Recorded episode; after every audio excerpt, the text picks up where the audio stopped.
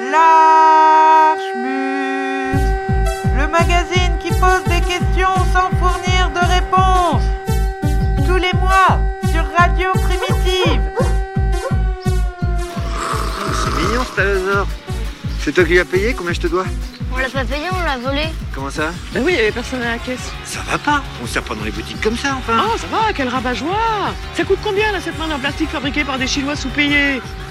2 euros Moi, j'en peux plus d'être allongée, d'être tripotée, d'être qu'on me touche de partout. Franchement, vous vous rendez pas compte, quoi. J'ai l'impression d'être un objet. J'en peux plus, j'en ai ras le bol. C'est clair, ça? Ou c'est pas clair? Je peux le dire Arrêtez de me toucher. Je n'en peux plus. Je suis pas un truc. Enlevez votre main, s'il vous plaît. Lâchez-moi. Je ne vous touche pas. Je ne vous touche pas, je cherche le contact avec vous. Tu sais vraiment pas ce que je fais, hein Non Je suis chaman. Chaman? Ouais. Et t'as fait ça dans quel pays? En France, à Mâcon. Ah ouais? Ouais. Et la musique, c'est quoi? C'est des chants euh, amérindiens? Pas du tout. C'est de l'allemand. C'est du pagan metal.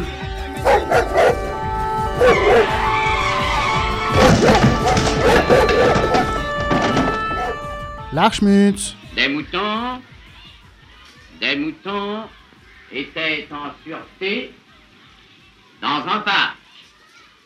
Des moutons, moutons. Voyons mon enfant, faites un effort. Je dis moutons étaient, étaient. C'est-à-dire qu'il n'y avait pas qu'un mouton, il y avait plusieurs moutons. Les enfants, foutez-leur la paix. Croyez-moi, laissez-leur faire tout ce qui leur plaît. Aujourd'hui, nous allons parler d'Anna Mae. Nous allons l'écouter, serait plus juste. Je vais vous lire trois articles qu'elle a écrits dans le journal L'Anarchie, journal dont tous les numéros sont en ligne en format PDF, si le cœur vous en dit. Mais n'allons pas trop vite. Une petite introduction est tout de même indispensable. Anna Mae fut institutrice, typographe, écrivaine et anarchiste, bien sûr, se rapprochant de la mouvance individualiste puis de la mouvance anarchiste communiste. Elle est née en 1882. Son père était cordonnier. Elle put intégrer l'école normale d'instituteurs de Nantes. Elle fit sa première rentrée comme institutrice titulaire en 1902. Elle eut rapidement quelques menus soucis avec sa hiérarchie, les rapports d'instruction parlant de ses propos antimilitaristes, antipatriotiques, hostiles à la propriété. Qu'as-tu appris à l'école, mon fils, à l'école aujourd'hui? Que les les juges très gentils, que les criminels sont punis pourtant, même si on se trompe de temps en temps. C'est ça qu'on m'a dit à l'école, papa, c'est ça qu'on m'a dit à l'école.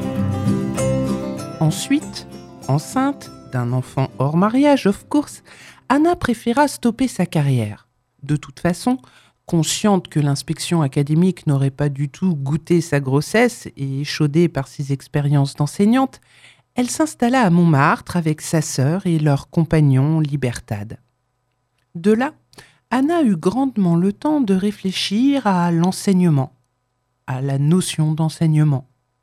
Elle ne comprenait pas, entre autres, pourquoi le temps consacré à l'orthographe était si important et pourquoi la place laissée à des matières scientifiques était ramenée à la portion congrue. La biologie, la physique, la chimie. Elle commença à imaginer une réforme de l'orthographe. De plus, Anna Mae pensait que les règles de l'orthographe étaient au service d'une stratégie de distinction conduite par la bourgeoisie. Elle soulignait que cette surabondance de règles retardait l'acquisition de la capacité de rédiger en encombrant le cerveau des jeunes écoliers. Jusqu'au XVIIIe siècle, l'orthographe n'était absolument pas figée. C'est la bourgeoisie du XIXe siècle, par le biais de l'académie, et afin de prouver qu'elle était une classe supérieure, une classe d'élite, qui fige l'orthographe et son ensemble de règles.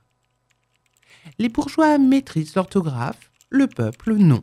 Et comme dirait Kipling, tout était donc à merveille, mieux aimé.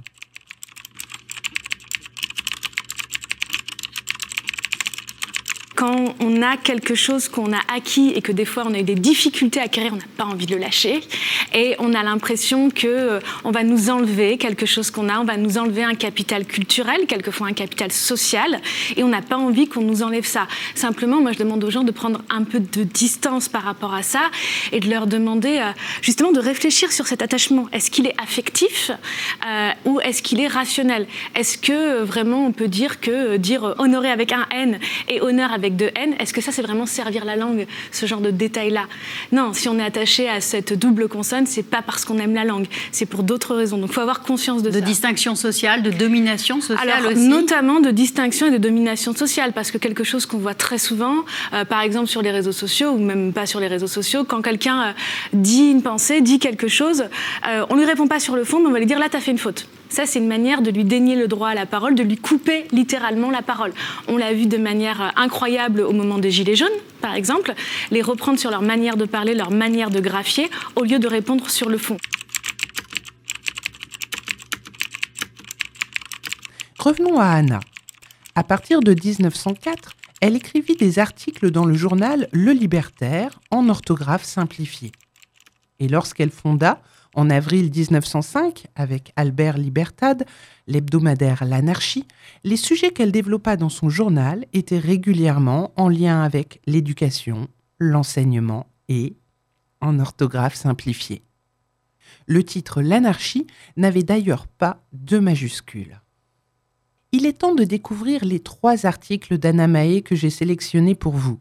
Fatalement, vous ne pourrez goûter son orthographe simplifiée sans aller jeter un œil sur les articles originaux, car la différence ne se sent pas à l'oreille. Si vous ne les trouvez pas sur les internets, envoyez un petit mail à contact@radioprimitive.fr à l'intention de l'émission L'Archmutz. Apprends l'alphabet.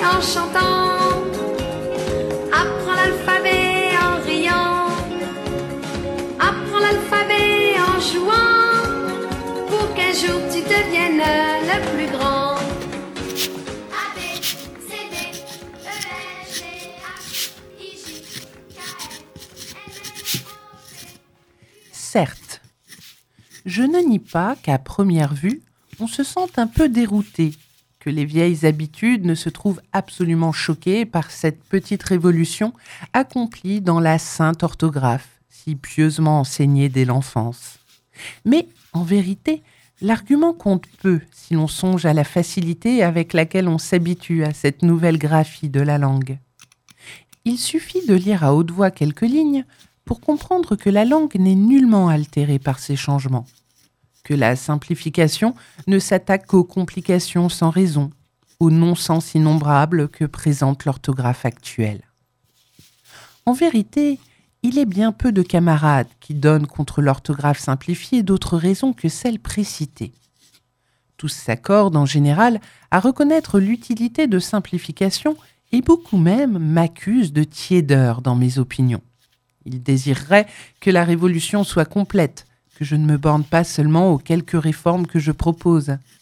D'accord avec des professeurs et des hommes dont la compétence et la bonne volonté sont incontestables. Ils voudraient que tout graphique sans utilité absolue soit supprimé sans autre forme de procès. Pour ma part, je n'y verrais pas grand inconvénient si la langue française ignorait absolument les homonymies. Mais je ne vois pas bien comment nous pourrions nous reconnaître si nous orthographions de la même façon cette série, par exemple. Dessin avec un T, dessin avec un E, dessin avec un G, des 5, sans parler de dessin, des E, 2 S, I, N, dessin, des E, 2 S, E, I, N, dessin, des apostrophes E, 2 S, A, I, M. Dans ce cas d'homonymie, il ne me semble pas mauvais qu'une lettre ajoutée, supprimée ou changée marque la différence. D'autant plus que le travail nécessité par ces différences ne serait qu'une partie infime de celui exigé aujourd'hui pour la connaissance intégrale de l'orthographe. D'autre part, le son de certains mots exige encore l'emploi du double S, R, N, M, elle dans certains cas. Tant que nous nous tenons à changer l'orthographe, nous ne pouvons, dans ces cas, sous peine d'inconséquence, supprimer radicalement toutes les doubles consonnes. Il est aussi des lettres inutiles que nous ne changeons pas au commencement de certains mots pour ne pas enlever à ces mots leur valeur, leur originalité parfois, leur son souvent. Si nous écrivons un mot sans H, nous devons dire la mot et la phonétique sera attaquée. De même, le respect que nous gardons à la terminaison a sa cause dans la dérivation des mots. Nous écrivons respect parce que nous disons respecter. Mais malgré toutes ces réserves dans nos réformes concernant la graphie, combien de changements, de simplifications y apportons-nous? Il serait superflu de redire ici les règles que nous suivons scrupuleusement dans ce travail, mais ce qui est fort intéressant, c'est de rechercher jusqu'à quel point nous suivrons la logique qui a amené péniblement, au bout d'années, des modifications dans la langue française. Nous avons tous lu quelque peu les vieux auteurs, et c'est là, ami Grincheux, qui te plaint de la difficulté éprouvée à me lire, te débattant parmi les lettres inutiles et même absolument étrangères au son, le te voit estouffant sans doute de colère contre les saoussants et contre les compins grablets et les marauds lesquels escripuaient des chroniques tant ioyeuses. Depuis là, que de changements apportés, d'éléments inutiles, changements allant parfois à l'encontre de la nécessité. En tout cas, bon ou mauvais, il montre la vitalité d'une langue qui ne se pétrifie pas dans un cadre définitif. Les décisions prises par des brillants ne peuvent rien contre l'évolution vers le mieux. Elles ne peuvent que nous montrer une insigne mauvaise foi, ou plutôt un désir de contenter les partisans de l'immuabilité de l'orthographe. Monsieur Briand, élève des jésuites, s'est rappelé au bon moment du talent spécial de ses maîtres pour enseigner des matières s'adressant exclusivement à la mémoire. La réforme de l'orthographe leur élèverait une bonne partie de leur renommée, et tous, à l'idée de la réforme probable, étaient douloureusement émus. Délicatement reconnaissant et merveilleusement prévoyant, M. Briand, arrivant au pouvoir, décida que la réforme acceptée par ses prédécesseurs ne serait pas faite. Il est bien entendu que nous n'en éprouvons aucune surprise. Les prédécesseurs agissaient probablement moins pour la logique que pour leur intérêt. Le successeur fit de même. Cette fois, la logique n'était pas avec l'intérêt. Voilà tout.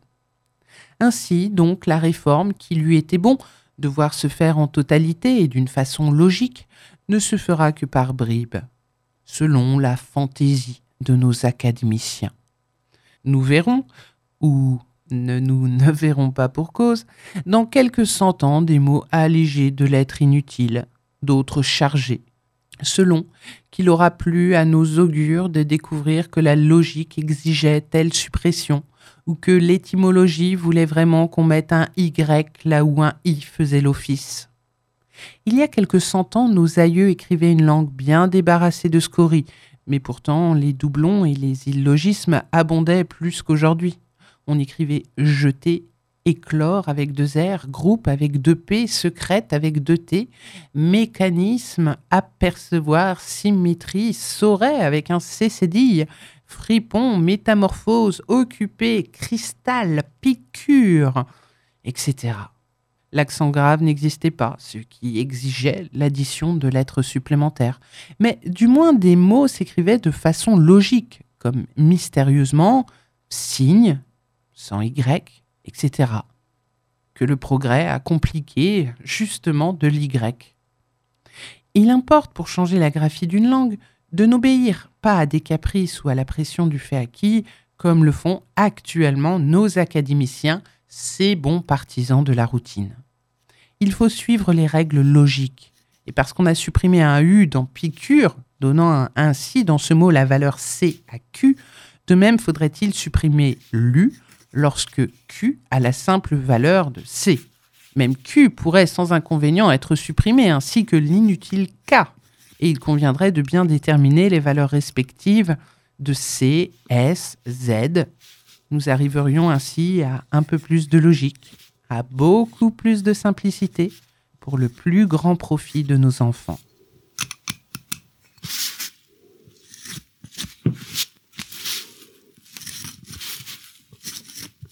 Et un accent circonflexe sur jeune. Oui. Alors, il y a un accent circonflexe sur jeune, alors que dans à jeun et dans le verbe déjeuner, qui est de la même famille, il n'y a pas d'accent circonflexe. On ne l'explique pas vraiment. Merci, Hélène, Marie-Hélène.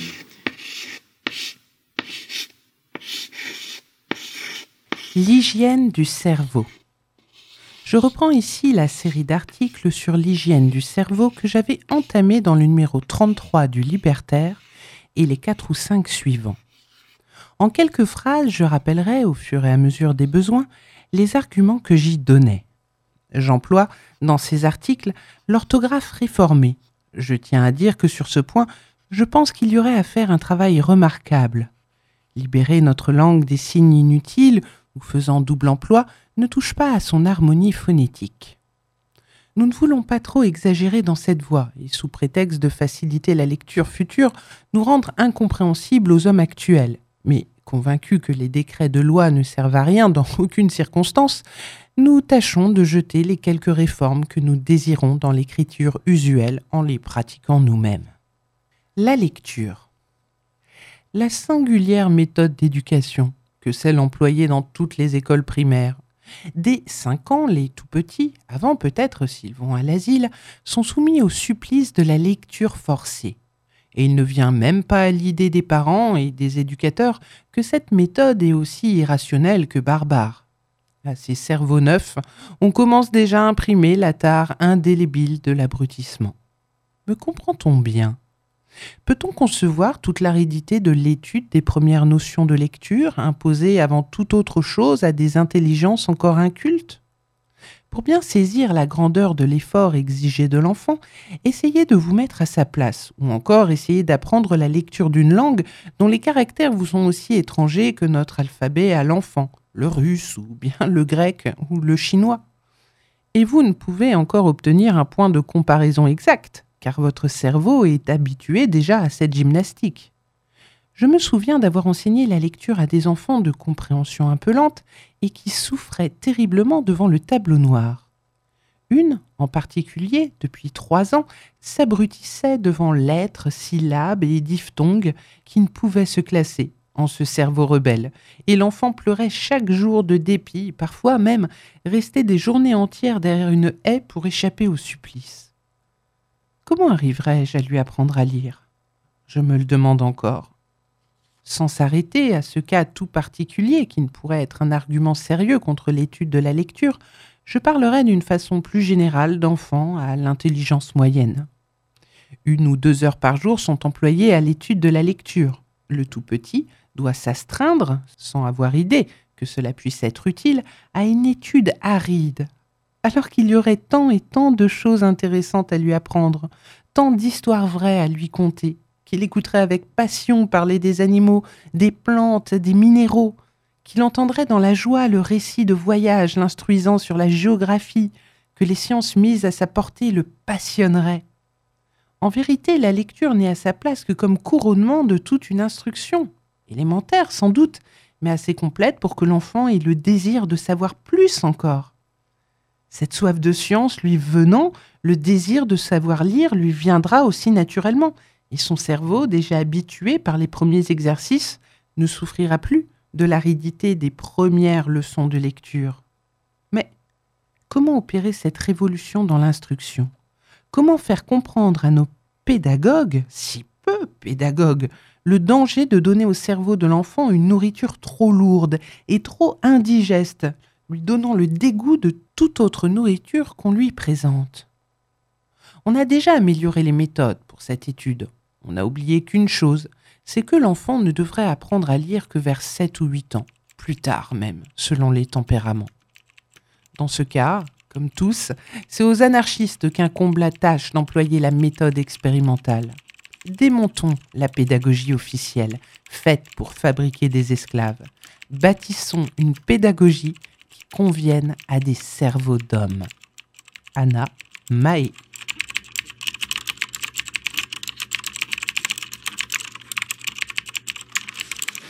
Qu'est-ce qu'il y aurait d'autre comme, euh, comme nom dans ce texte que vous comprenez pas? Burak euh, Le mot condescendance Donc condescendance, bien sûr, un mot assez compliqué. Est-ce que tu as une idée, euh, Burak, de ce que ça veut dire, condescendance Une petite idée comme ça? Ouais, j'en ai une, mais euh, je suis pas sûr, donc... euh. T'es pas sûr du tout Bon, eh ben on en reparlera tout à l'heure alors. Oui, Damien. L'hygiène du cerveau, l'école et la morale. Je ne sais vraiment à quoi peuvent bien penser les camarades anarchistes qui envoient leurs enfants dans les écoles primaires. C'est presque autant de perdus. Je pourrais même dire que le gain minime de ces années de scolarité ne peut entrer en ligne de compte avec le résultat déplorable de l'action du milieu. Si forte que soit à la maison la contrepartie de l'enseignement donné à l'école, elle ne peut effacer absolument les impressions mauvaises reçues. L'enfant garde malgré tous les soins une teinte superficielle ou non de l'atmosphère dans laquelle il vit le plus clair de son temps. Certes, si l'enfant n'entrait à l'école qu'à 8 ou 9 ans, il pourrait, si ses parents avaient employé une méthode raisonnable d'éducation avec lui, réagir, opposer à l'affirmation du maître le désir éveillé en lui d'explications étayées de preuves. En est-il ainsi? Je ne le crois pas. Entré dès 3 ans à l'école, l'enfant subit, malgré lui, le prestige de l'autorité du professeur. Il prend l'habitude d'accepter tout docilement. Le pli est pris.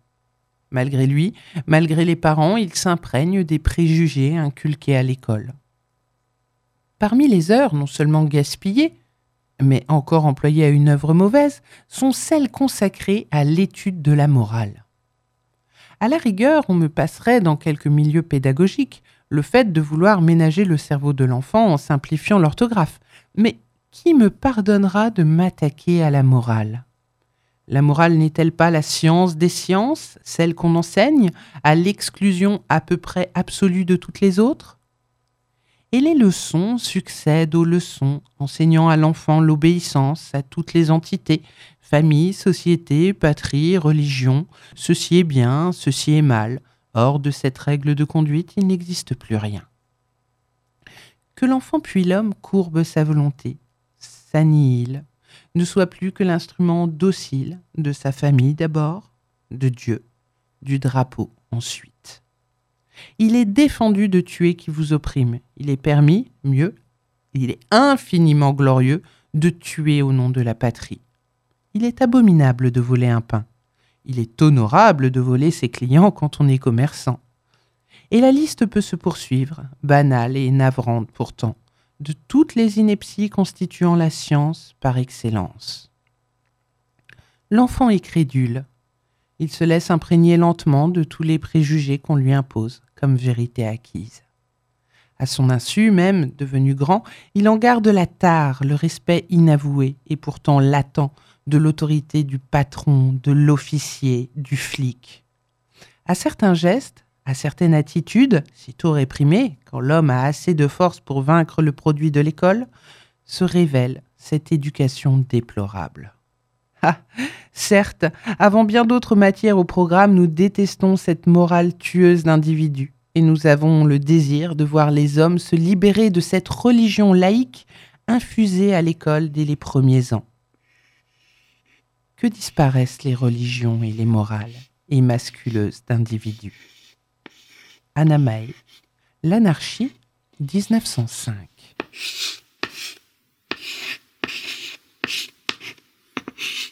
Quand l'Académie française, par exemple, choisissait toujours les variantes orthographiques les plus complexes, euh, une citation qui est célèbre, c'est choisir une orthographe loin des gens ignorants et des simples femmes. Ah oui. Donc c'était bien sciemment pour exclure certaines personnes. Il faut aussi se rendre compte que de ça, que l'orthographe est un sujet politique. What did you learn in school today, dear little boy of mine? What did you learn in school today, dear little boy of mine? I learned that Washington never told a lie. I learned that soldiers seldom die. I learned that everybody's free. That's what the teacher said to me, and that's what I learned in school today. That's what I learned in school. What did you learn in school today, dear little boy of mine? What did you learn in school today, dear little boy of mine? I learned that policemen are my friends. I learned that justice never ends. I learned that murderers die for the crimes, even if we make a mistake sometime. And that's what I learned in school today. That's what I learned in school. Schmitz.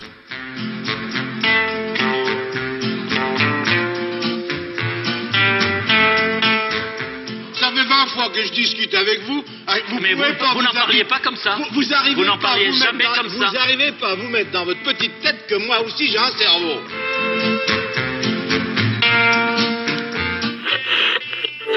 Bon, j'avais prévu de faire un petit montage marrant avec un TEDx de Laurent Alexandre, et puis en fait, après avoir passé quelques heures à l'entendre débiter des conneries, les mêmes en boucle en plus, je me suis dit que ce mec avait un discours vraiment dangereux.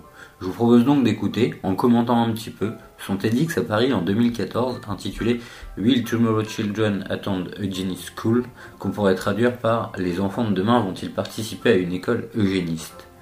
Petit avant-propos avant de vous infliger ça, on va lire la page Wikipédia du monsieur, parce que même si vous avez sûrement déjà vu un de ses TEDx passés ou un Thinkerview, ou même peut-être l'avez-vous vu sur un plateau télé puisqu'il y passe régulièrement, on ne peut pas dire que tout le monde le connaisse très bien.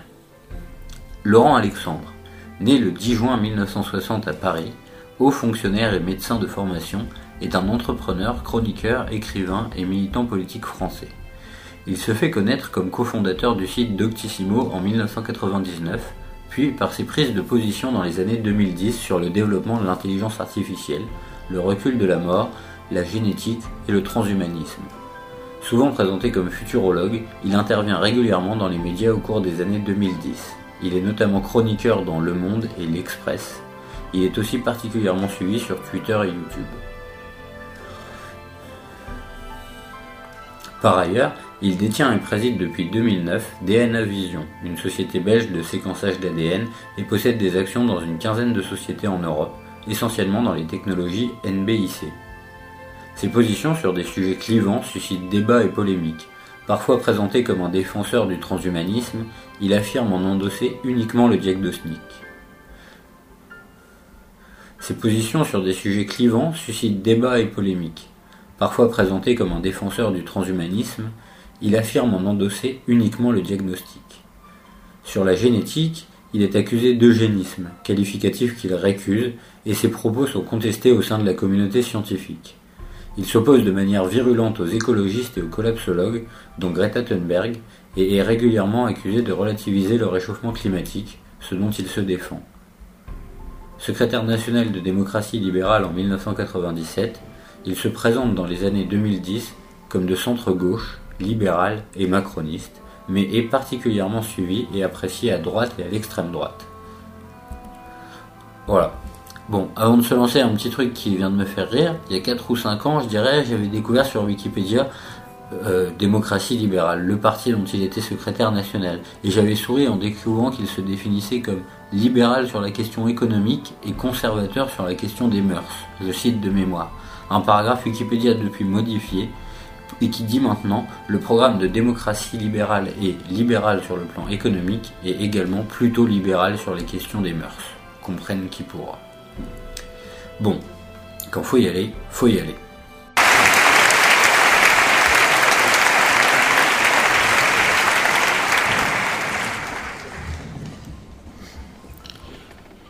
Bonjour.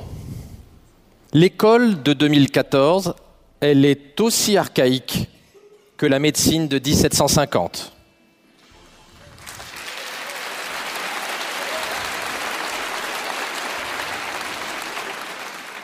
L'école n'a pas évolué depuis plusieurs siècles.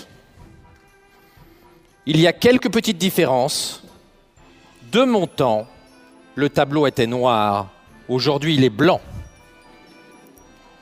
Cet immobilisme de l'école est aujourd'hui intenable. Pour trois raisons.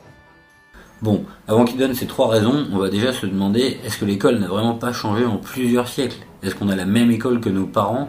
Déjà plus vraiment. Est-ce qu'on a la même école que les enfants mineurs du 19e Je pense que non. Et est-ce qu'on a la même école que la France à son époque empire colonial Un peu, mais je suis sûr que c'est pas ça le problème dont il va nous parler.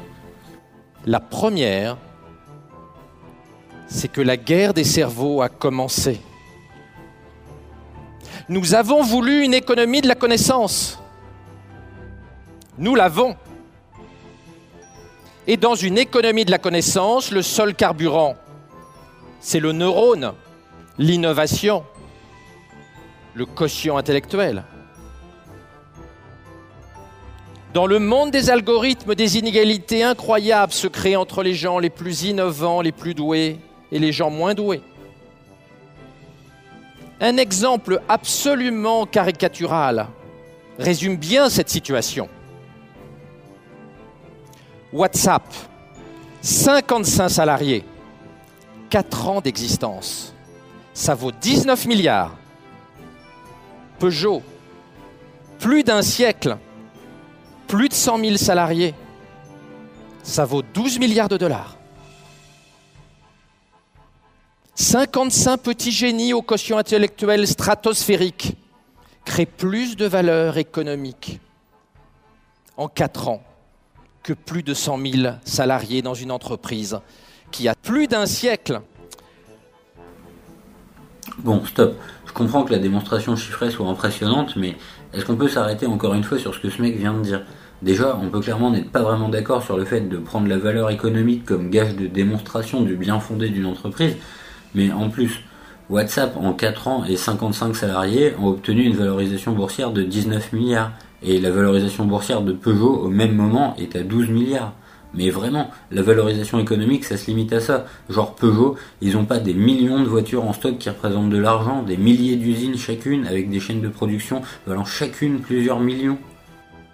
La deuxième raison pour laquelle le statu quo est absolument intenable,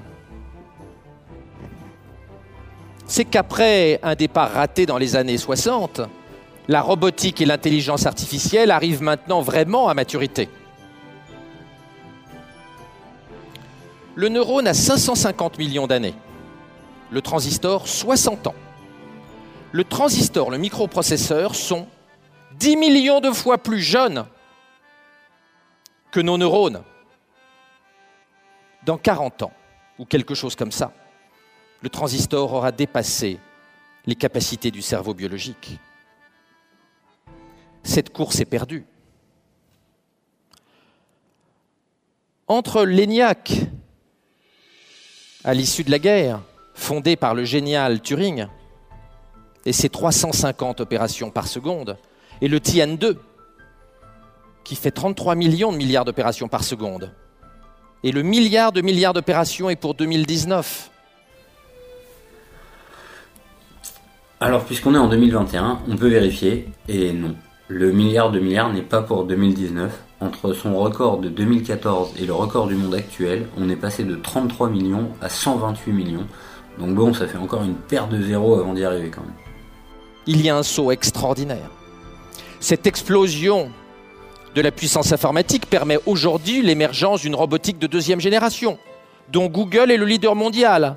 Google qui a racheté 8 des plus belles entreprises mondiales de robotique. Pour les revendre finalement. Parmi les 8 sociétés dont il parle, celle dont vous avez sûrement entendu parler, parce que bon, ce genre de start-up ça dure rarement longtemps, c'est Boston Dynamics. C'est eux qui font des robots qui dansent et qui ouvrent des portes, et des chiens robots à mi-chemin entre Resident Evil et Black Mirror. Bah, Google s'en est débarrassé en 2018. Et en 2020, le secteur robotique de Google, c'est Walou, c'est un peu de domotique et la Google Car. La Google Car n'est d'ailleurs qu'une forme particulière de robot. La Silicon Valley est très optimiste sur l'intelligence artificielle. Ray Kurzweil, l'ingénieur en chef de Google, nous explique qu'en 2045, l'intelligence artificielle sera un milliard de fois plus puissante que la réunion de nos 8 milliards de cerveaux dans 30 ans. Mais qu'est-ce que ça veut dire? Comment une intelligence artificielle peut être plus intelligente que nos 8 milliards de cerveaux? Juste en vrai, expliquez-moi comment on peut être 1 milliard de fois plus intelligent que 8 milliards de personnes. La vitesse de calcul, d'accord. On a effectivement réussi, entre guillemets, ces dernières années à parachever des intelligences artificielles qui tôlent tout le monde aux échecs ou au go. Mais la vraie vie, c'est pas un film de science-fiction. Il n'y a pas une super machine avec un cerveau dégénéré qui peut décider de dévaster l'humanité si elle en a envie. Il y a des ordinateurs qui arrivent à respecter des scripts. Qu'est-ce que ça veut dire être plus intelligent que 8 milliards de personnes? Est-ce que si on prend AlphaGo, l'intelligence artificielle qui peut poutrer n'importe qui au jeu de Go, et qu'on la réplique 8 milliards de fois, Elle va créer une société égalitaire où toutes les alphagos seront respectés et entendus au même niveau? Tu me diras, vu que c'est tous la même intelligence artificielle qui fait la même chose, et que cette chose, c'est décider un coup à jouer au jeu de Go, ça va quand même pas être difficile, difficile la politique. hein. Mais bon, moi là, je le suspecte d'essayer de juste faire monter un peu la tension pour pouvoir nous servir sa soupe. Ça m'étonnerait pas qu'il continue sur sa science-fiction moisie et qu'il essaye de nous faire peur. Cela alarme beaucoup de gens. Bill Gates, qui n'est pas connu pour être un plaisantin, estime qu'en 2035, c'est-à-dire dans 20 ans, aussi près de nous que la mort de François Mitterrand, la moitié des métiers auront été remplacés par les automates intelligents, issus de la fusion de l'intelligence artificielle et de la robotique. Il cite même les infirmières dont il prévoit qu'elles seront remplacées par des automates à cette date-là. Je crois que vu la période actuelle, je vais même pas faire de blagues sur le remplacement des infirmières par des robots qui, en plus, dans ces fantasmes, ont l'air d'être autonomes. On verra dans 15 ans. Mais je me dis que j'ai plus de chances de voir François Mitterrand remourir que de voir la moitié des métiers actuels remplacés par des robots. Une immense crainte se fait jour. L'éducation n'est pas adaptée à permettre à nos enfants de lutter face aux automates de deuxième génération. La troisième raison pour laquelle le statu quo est impensable à l'école, c'est que la société de demain n'acceptera plus les inégalités de quotient intellectuel. En moyenne, dans cette salle, vous avez 130 de quotient intellectuel. La moyenne française est de 100. Tout le monde trouve ça normal. En réalité, c'est intolérable. Alors, Wikipédia, quotient intellectuel. Quotient intellectuel, calcul du quotient intellectuel, QI standard. Le QI par rang, ou QI standard, correspond au rang auquel se situe une personne relativement à une population représentée par une loi normale, courbe de Gauss. L'étalonnage fixe, par construction, la moyenne, l'écart type et la distribution a priori associée à ces contraintes dans la méthode bayésienne se trouve être la courbe de Gauss. C'est donc sur elle qu'on étalonne le test. Tous les textes fixent la moyenne à 100. Tout le monde trouve ça normal. En réalité, c'est intolérable. Bon, je crois que tout le monde comprend en quoi le procédé de flatterie de l'auditeur est ici ridicule. En plus, je sais pas si vous savez, mais le QI moyen d'un auditeur de radio primitive, c'est 250, alors que la moyenne française n'est qu'à 100. Tout le monde trouve ça normal. En réalité, c'est intolérable. Les inégalités de quotient intellectuel sont la dernière des grandes inégalités, bien plus que les différences d'argent. Bon, bah on vient de voir que le monsieur a beau être docteur et spécialisé en intelligence artificielle, on peut pas dire que ses connaissances sur le QI soient au point, mais apparemment il a des bases en marxisme maintenant. Et les différences intellectuelles sont la mère de toutes les inégalités. Entre les gens les plus doués et les moins doués, il y a 14 ans de différence d'espérance de vie. Un écart de revenus de 1 à 15. D'immenses différences de catégories sociales, de diplômes et d'accès à la culture. Mais pourquoi on le laisse parler en fait? J'ai écouté ça des dizaines de fois pour le monter, l'écrire, le remonter, et ça n'a aucun sens. Déjà ce constat de les pauvres sont cons et les riches sont intelligents, ça se discute quand même beaucoup, et même en laissant un infime soupçon de crédit, la proposition c'est bien de permettre aux pauvres cons de devenir intelligents pour pouvoir devenir riches. Mais même en niant que sûrement un peu les riches maintiennent les pauvres dans leur situation pour pouvoir rester riches, parce que, spoiler alert, on peut pas tous avoir le train de vie de Bernard Arnault ou Xavier Niel, en quoi ce serait plus malin d'implanter des puces aux enfants pour les rendre intelligents plutôt que de donner les moyens à leurs parents de genre avoir des livres à la maison? En 1750, on acceptait qu'un enfant pauvre meure dans la rue sans soins. Aujourd'hui, c'est intolérable. Mais qui acceptait ça en 1750 et qui refuse ça en 2020 Parce que ça arrive tous les jours, tout le monde le sait et encore plus qu'en 1750. Aujourd'hui, nous acceptons des inégalités énormes de capacité intellectuelle. La société du futur ne les acceptera plus. Bon, il est en roue libre là, moi j'arrête de m'obstiner sur ça. En définitive, la révolution des NBIC, c'est-à-dire des nanotechnologies, biotechnologies, de l'informatique et puis de la cognitique, c'est-à-dire l'intelligence artificielle, les neurosciences et la robotique, sont en train de bouleverser la société et de bouleverser le marché du travail.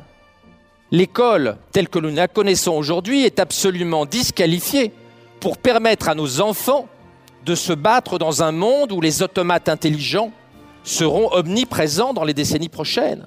Enfin, bon, L'école est disqualifiée, mais vous allez voir, Laurent Alexandre a quelques idées et je vous demanderai de bien garder en tête pour cette dernière partie ce paragraphe de la page Wikipédia lu tout à l'heure. Par ailleurs, il détient et préside depuis 2009 DNA Vision, une société belge de séquençage d'ADN, et possède des actions dans une quinzaine de sociétés en Europe, essentiellement dans les technologies NBIC. c'est-à-dire des nanotechnologies, biotechnologies, de l'informatique et puis de la cognitique, c'est-à-dire l'intelligence artificielle, les neurosciences et la robotique. Que va faire la société? Que va décider la société? À mon avis, la société va demander que l'école utilise toutes les ressources des technologies NBIC pour répondre à ces défis. Ho ho ho, mais quelle surprise Donc vous avez bien compris là, pour lutter contre les inégalités créées par les nouvelles technologies des entreprises qui appartiennent à Laurent Alexandre, Laurent Alexandre propose que l'école utilise les technologies des entreprises de Laurent Alexandre. Franchement, on dirait une mauvaise blague. Demain, l'école utilisera des MOOC, c'est-à-dire un enseignement online de deuxième génération, des technologies de renforcement cérébral qu'on appelle le neuroenhancement. Elle acceptera le dopage légal. Elle acceptera dans le futur des implants intracérébraux pour nous augmenter. Et elle acceptera l'eugénisme intellectuel par la sélection des embryons. Bon, là c'est festival, hein. les cours online, franchement, c'est sa première prédiction qui s'avère être vraie, mais j'ai bien l'impression que c'est plus la faute du Covid que d'une évolution de l'école. Le neuro-enhancement, ça, derrière les mots vides de sens, ça veut juste dire faire jouer les enfants au programme d'entraînement cérébral du docteur Kawashima. La drogue légale, bah c'est pas comme si les films et séries parlaient d'étudiants qui se droguent déjà pour tenir la cadence et booster leur performance dans le monde actuel depuis les années 90. Les implants intracérébraux, je pense que c'est encore une super prédiction de Laurent Alexandre. En 2014, c'était déjà pas très avancé, mais il nous l'a rendu en 2020. Les seuls trucs concluants sont les essais de la puce Neuralink d'Elon Musk. Et bon, pour l'instant, on arrive à prédire dans quel sens va tourner un cochon dans un labyrinthe. Ce qui est impressionnant, j'en conviens, mais très peu utile pour augmenter les capacités scolaires des écoliers du monde entier. Et la sélection des embryons, soit, mais on s'éloigne franchement de l'école là. Non, dans quel monde c'est l'école qui s'occupe de la sélection des embryons? Dans le monde de demain, l'enseignement ne s'occupera plus du savoir, l'enseignement s'occupera du cerveau. On aura une fusion entre l'éducation, la médecine, l'informatique, la génétique et les neurosciences. Et l'enseignant deviendra un neurohacker. Il y a encore du travail. Deviendra un neuroculteur. Bon, là, on sent clairement que c'est plus des incantations, de ce qu'il espère qu'il va vraiment se passer. Du coup, il brosse dans le sens du poil son public de TEDxer en leur parlant de neurohacker. On va donc le laisser nous expliquer en quoi. Ce rapprochement entre l'éducation et l'école va devenir naturel. Et l'éducation commencera avant la naissance. Le cerveau est un organe extraordinaire, très plastique. L'environnement, l'école, la stimulation sont fondamentales pour développer notre câblage neuronal et synaptique. Malheureusement, la part génétique de nos capacités intellectuelles est importante, un peu plus importante qu'on l'imaginait il y a quelques années. Les études récentes, comme celle-là, tendent à montrer qu'environ 60% de nos capacités intellectuelles sont d'origine génétique, pendant qu'un gros tiers est lié à l'influence de la famille, à l'environnement éducatif et à l'école. Bon, là en vrai, euh, je comprends rien. L'éducation qui commence avant la naissance, ça a quand même vraiment pas beaucoup de sens, même avec son délire sur la génétique. Parce que ça marche pas comme ça. Un enfant avec des gènes d'intello, entre guillemets, dans un environnement 0% stimulant, sera toujours plus con qu'un enfant avec des gènes de teubé, entre guillemets, dans un environnement stimulant. Et justement, c'est gérer le niveau de stimulation de cet environnement pour que tout le monde s'épanouisse, qu'on appelle l'éducation. Pas le fait de confectionner un bébé génétiquement parfait. Ça, c'est de l'eugénisme, c'est le truc duquel il parle et dont on va l'écouter, continuer à nous parler pour nous dire que c'est pas bien, alors qu'il est le seul à défendre ça. La Silicon Valley, comme d'habitude, est en avance dans ce combat. Pour le meilleur ou pour le pire. Vous avez là le brevet déposé par 23andMe, filiale génomique de Google, dirigée par l'ex-femme de Sergey Brin, le cofondateur de Google, sur le bébé à la carte et la sélection génétique des gamètes pour faire de plus beaux bébés. Ce mec raconte donc ça au calme, alors que, rappelons-le, c'est la troisième fois que je le dis quand même, Par ailleurs, il détient et préside depuis 2009 DNA Vision, une société belge de séquençage d'ADN. C'est d'autant plus préoccupant par rapport à nos normes morales que la Chine a lancé un grand programme de séquençage des surdoués, dirigé par un surdoué que vous avez là en photo, avec le but avoué dans la presse internationale de se servir de ces résultats pour augmenter le quotient intellectuel moyen des Chinois au XXIe siècle. Là, pour moi, on est sur la partie stand-up de son TEDx. La société va-t-elle résister à utiliser ces technologies-là? Quand on sait que Bostrom, l'universitaire anglais, a démontré qu'avec ces techniques-là, on pourrait augmenter de 60 points dans un premier temps, puis de 120 points dans un deuxième temps, le quotient intellectuel moyen d'un pays, ce qui ferait de Bill Gates et de Jacques Attali des gens juste dans la moyenne dans une première étape et déficients intellectuellement par rapport aux normes de cette époque dans un deuxième temps. On est d'accord, c'est la partie stand-up de son spectacle. Enfin, un monde où Bill Gates et Attali sont des attardés, j'ai l'impression que c'est une de ses prévisions qui s'est réalisée plus vite que les autres. Bien sûr, tout ça nous semble très loin de notre vécu. L'eugénisme, c'est pas pour nous. Pourtant, nous avons déjà mis le doigt dans l'engrenage eugéniste. Nous sommes déjà des eugénistes. Nous sommes déjà dans une civilisation eugéniste. Chez nous, ici, 97% des enfants trisomiques sont dépistés, sont avortés. Il n'y a qu'un trisomique dépisté sur 30 qui survit au dépistage. Là, en vrai, je trouve cette partie immonde entre l'accusation d'eugénisme envers des parents qui n'ont rien demandé et la remise en cause de la société qui empêche toute possibilité d'intégration des trisomiques. Je trouve ça puant de venir mettre ça là dans la démonstration. Et aux États-Unis, 28% des Américains se disent prêts à utiliser les technologies de scan génétique pour avoir des bébés plus intelligents. Que feront les parents des 72% restants? Là, j'ai l'impression que c'est une démonstration de manipulation des chiffres de sondage, puisque les chiffres du sondage sont 72% des Américains sont opposés à l'utilisation des technologies de scan génétique pour avoir des bébés plus intelligents. Et bien sûr, on notera que pour que tout cela arrive, il faut que des entreprises comme celle de Laurent Alexandre acceptent de sélectionner génétiquement des bébés plus intelligents. Parce que bon, trois beaufs dans le fin fond du Texas veuillent avoir des bébés surdoués, normalement ça change pas tout de suite les lois de la bioéthique mondiale. Enfin, pas sans lobbyistes pour relayer leur point de vue, quoi. Mais la transgression ne s'arrête pas là. La Silicon Valley est prêt à aller encore plus loin. Ray Kurzweil, toujours l'ingénieur en chef de Google, nous expliquait en mars dernier à Vancouver, à TED, qu'en 2035, dans 20 ans, nous aurons des implants intracérébraux pour nous connecter plus vite à la connaissance et être plus intelligents.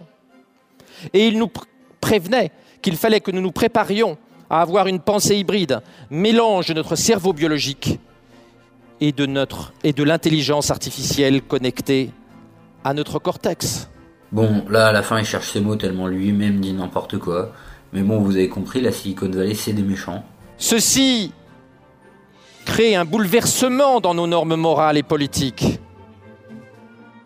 C'est la fin de l'humanité 1.0 et l'arrivée, pour reprendre l'expression du dirigeant de Google, d'une humanité 2.0. Tout ceci pourrait mener à une neurodictature, à un neuro-cauchemar. C'est des méchants, mais c'est pas la nature de leur activité qui les rend méchants. C'est des méchants, c'est tout. Ce qu'ils font, c'est la société qui change, c'est différent. Le changement de société, on peut pas faire contre, sinon on est un fasciste, et si on est des méchants ou des fascistes, on va faire une neurodictature. Mais heureusement, on peut écouter la solution de Monsieur Laurent Alexandre. C'est pourquoi, si l'école NBIC de demain utilisera sans doute, à côté des enseignants, des ingénieurs éducationnels, des neuroscientifiques et des généticiens, il faut surtout qu'il y ait des neuroéthiciens, des éthiciens du cerveau, pour empêcher que la neuroéducation ne devienne une neuromanipulation. J'imagine bien sûr que Laurent Alexandre, persuadé qu'il est d'être entouré de gens avec 130 de QI, imagine très bien que son diplôme d'urologie et la fondation d'un site comme Doctissimo. 5 secondes, juste. Non mais, ce site, c'est le site que tu utilises quand tu veux expliquer à quelqu'un qu'il faut pas croire ce que tu dis sur internet. Comment des gens peuvent écouter ce mec. Enfin bref. Donc j'imagine très bien que ce mec avec son cerveau à 150 de QI ou sûrement plus, il se dit que il est parfait pour être neuroéthicien. Que faut-il faire? Je ne le sais pas. Que doit-on faire? Je ne le sais pas. J'ai deux convictions, cependant. La première, c'est que nous n'empêcherons pas la Silicon Valley de fabriquer des machines plus intelligentes que nous. C'est sûrement con, parce que ça semble vraiment être à la limite le seul truc intelligent qu'il a dit depuis le début de son TEDx. Comme le dit Sergey Brin, le cofondateur de Google, nous ferons des machines qui raisonnent, qui pensent et qui font les choses mieux que nous. Dans ce cadre-là, allons-nous laisser les gens ayant des capacités cognitives moyennes ou modestes complètement dépassés face aux automates de deuxième génération, issus de la fusion de l'intelligence artificielle et de la robotique Je ne crois pas que ce soit possible. Mais c'est vraiment une merde ce mec. Ce truc des travailleurs, ils se font avoir par des machines parce qu'ils sont trop cons. Et pas parce que genre un patron les remplace par des machines pour gagner plus d'argent. Euh, bon, euh, mettons-nous dans la peau d'un mec de droite 30 secondes. Ok, c'est normal de remplacer les gens qui font des tâches que des machines effectuent. Il y a des machines qui peuvent le faire, ok. Mais dans ce cas, pourquoi le gain de productivité ne bénéficie pas à tout le monde au lieu de bénéficier juste aux actionnaires? Ça, c'est pas être intelligent, c'est être une merde. Et ma deuxième conviction, c'est que si nous décidions collectivement, politiquement, dans les années et les décennies qui viennent, de bloquer les technologies permettant de réduire les inégalités de quotient intellectuel, nous serions jugés très sévèrement par les générations futures. Parce que bien sûr, en ce moment, tout le monde en veut à ces cons d'hommes préhistoriques de ne pas avoir inventé l'écriture avant. Les Européens en veulent à leurs ancêtres d'avoir pris du retard avec l'invention du papier. Les Arabes en veulent à leurs ancêtres d'avoir pris du retard avec l'invention de l'imprimerie. Et les Chinois sont les seuls à en vouloir à personne parce qu'ils vont créer des humains 2.0. Ben non, les gens ils en veulent juste à trois gros lards d'avoir inventé le capitalisme un jour quelque part et à ta génération d'avoir niqué la planète parce que vous êtes trop cons pour vous rendre compte qu'on pouvait pas imposer de force le capitalisme à l'échelle mondiale, en plus basé sur le tourisme et l'exploitation des ressources non renouvelables. Non mais c'est complètement affligeant. En réalité, nous sommes tous d'horribles neuroconservateurs qui se satisfont très bien d'intolérables inégalités de quotient intellectuel. Je vous remercie. Non mais c'est fini. Non mais en plus d'avoir aucun sens, ça se finit juste comme ça. Non bah c'est bon, moi aussi alors. C'est l'Archmutz sur Radio Primitive.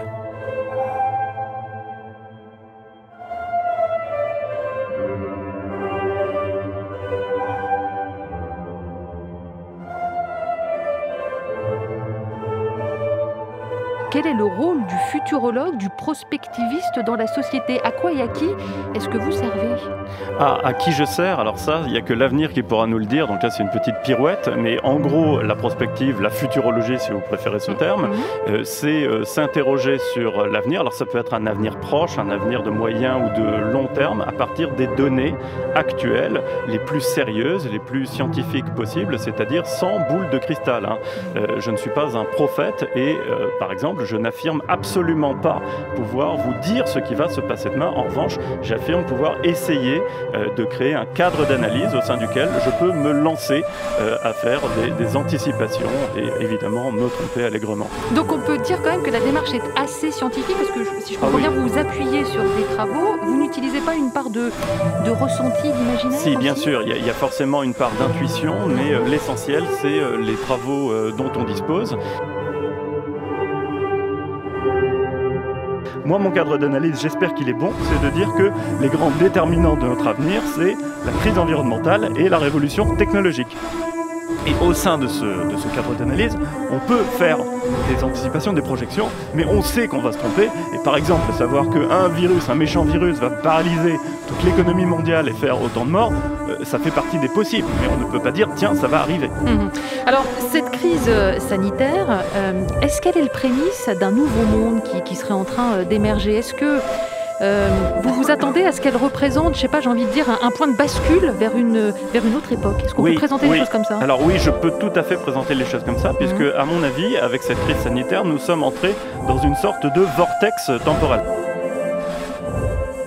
Moi, je veux pas mourir, c'est pas mon programme, et euh, je- j'enrage de me dire que nous faisons partie, vous et moi, Karine, des dernières générations de mortels. On est si proches, si proches, et ça sera pas pour nous. Dans votre livre, vous nous expliquez que nous pourrions être à la veille de la plus extraordinaire révolution sexuelle de tous les temps. Oui.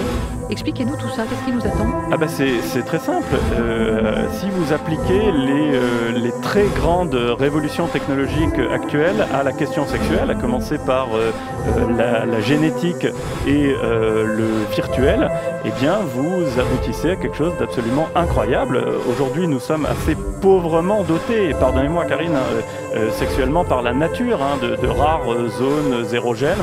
Vous pouvez imaginer, grâce à la génétique, avoir beaucoup plus de, de zones érogènes et, et qu'elles soient aussi beaucoup plus intenses, avoir un plaisir démultiplié. La, la génétique en matière sexuelle, euh, son potentiel, euh, comme en tout autre domaine, mais là, est, est vraiment phénoménal. Euh, Donc vous que... pensez parler très clairement de, à des greffes d'organes supplémentaires alors tout, alors, tout à fait. D'organes sexuels, évidemment. Alors, ab absolument, on pourrait élargir nos zones érogènes, pourquoi pas l'ensemble de la surface cutanée, on pourrait avoir deux sexes. En fait, en, en matière de génétique, euh, depuis qu'on a des, des, outils de séquençage, de séquençage génétique extrêmement précis, des ciseaux génétique, on peut tout imaginer. Donc oui, pourquoi pas avoir plusieurs organes sexuels, à la fois mâles euh, et, femelles, euh, avoir des zones érogènes nouvelles, différentes, beaucoup plus larges, et aussi, euh, grâce aux moyens cybernétiques, pouvoir mutualiser avec des implants cérébraux nos sensations sexuelles, créer des, des sortes d'orgastrines, j'ai appelé ça comme ça pour m'amuser, des autoroutes de l'orgasme dans lesquelles vous vous connecterez mentalement pour ressentir les orgasmes qui seront envoyés dans la boucle par d'autres participants et envoyer vous-même vos propres sensations, mutualiser vos sensations avec votre, euh, avec vos ou votre euh, partenaire et dans le virtuel. Alors là, à partir du moment où vous êtes immergé dans un monde virtuel, vous pouvez euh, tout imaginer et euh, tout vivre. Enfin, vraiment, il n'y a plus de limite que celle de votre imagination. Mais là, c'est la science qui parle ou c'est votre imagination surtout qui est en action? Alors, il y a un petit peu des deux, puisque vous disiez que j'ai enseigné la, la science-fiction, donc j'en suis forcément un petit peu nourri. On, scientifiquement, on ne sait pas si, par exemple, on pourra vraiment créer euh, des, des mondes virtuels qui vous trom qui tromperont totalement tous vos sens, des implants cérébraux qui utilisent ou qui, agissent sur toutes les parties de votre cerveau. On ne sait pas si c'est encore possible, mais c'est au programme.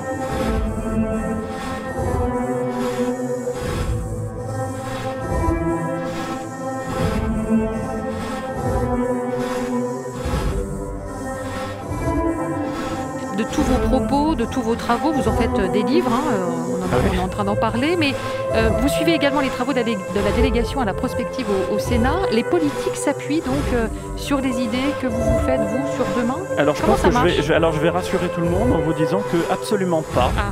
Euh, alors au. Sénat, vous faites quoi? Ah bah, au Sénat, je réponds beaucoup à leurs questions. Je, la, je suis la, commission du développement durable, donc quand il y a des débats ou des questions d'actualité sur, sur ces sujets, eh bien, je dois renseigner les sénateurs pour lesquels je travaille, rédiger aussi des discours, des amendements qui sont relatifs à, à ces textes-là. Donc il y a quand même beaucoup de, beaucoup de travail, mais c'est du travail vraiment de très court terme, c'est-à-dire du travail de gestion euh, du présent. En ce qui concerne la prospective, j'ai communiqué mon livre au président de la délégation à la prospective du Sénat, mais pour l'instant, je n'ai pas de retour de sa part, donc je ne sais pas. Alors qu'est-ce qu'on peut vous souhaiter pour cette nouvelle année, Antoine Bueno ah ben, Ce, ce qu'on peut nous souhaiter collectivement, c'est de sortir de l'impact de la crise sanitaire et que on, on, la, la, croissance rebondisse sur des bases véritablement durables, mmh. avec une transition environnementale qui soit digne de ce nom. Mais le présent vous intéresse ou Non, le futur? euh, très honnêtement, le mmh. présent m'intéresse très peu et l'actualité encore moins. Je trouve qu'on est dans un monde qui est, euh, qui est euh, dicté, qui, est de, qui vit sous, la, sous le joug et la dictature de l'actualité. C'est extrêmement dommage, on va beaucoup trop loin dans ce sens. C'est dit. Merci Antoine Bueno. Merci à vous. Je rappelle le titre de votre livre Futur, notre avenir de A à Z. C'est paru aux éditions Flammarion. Excellente journée et belle fin d'année malgré tout. À vous aussi.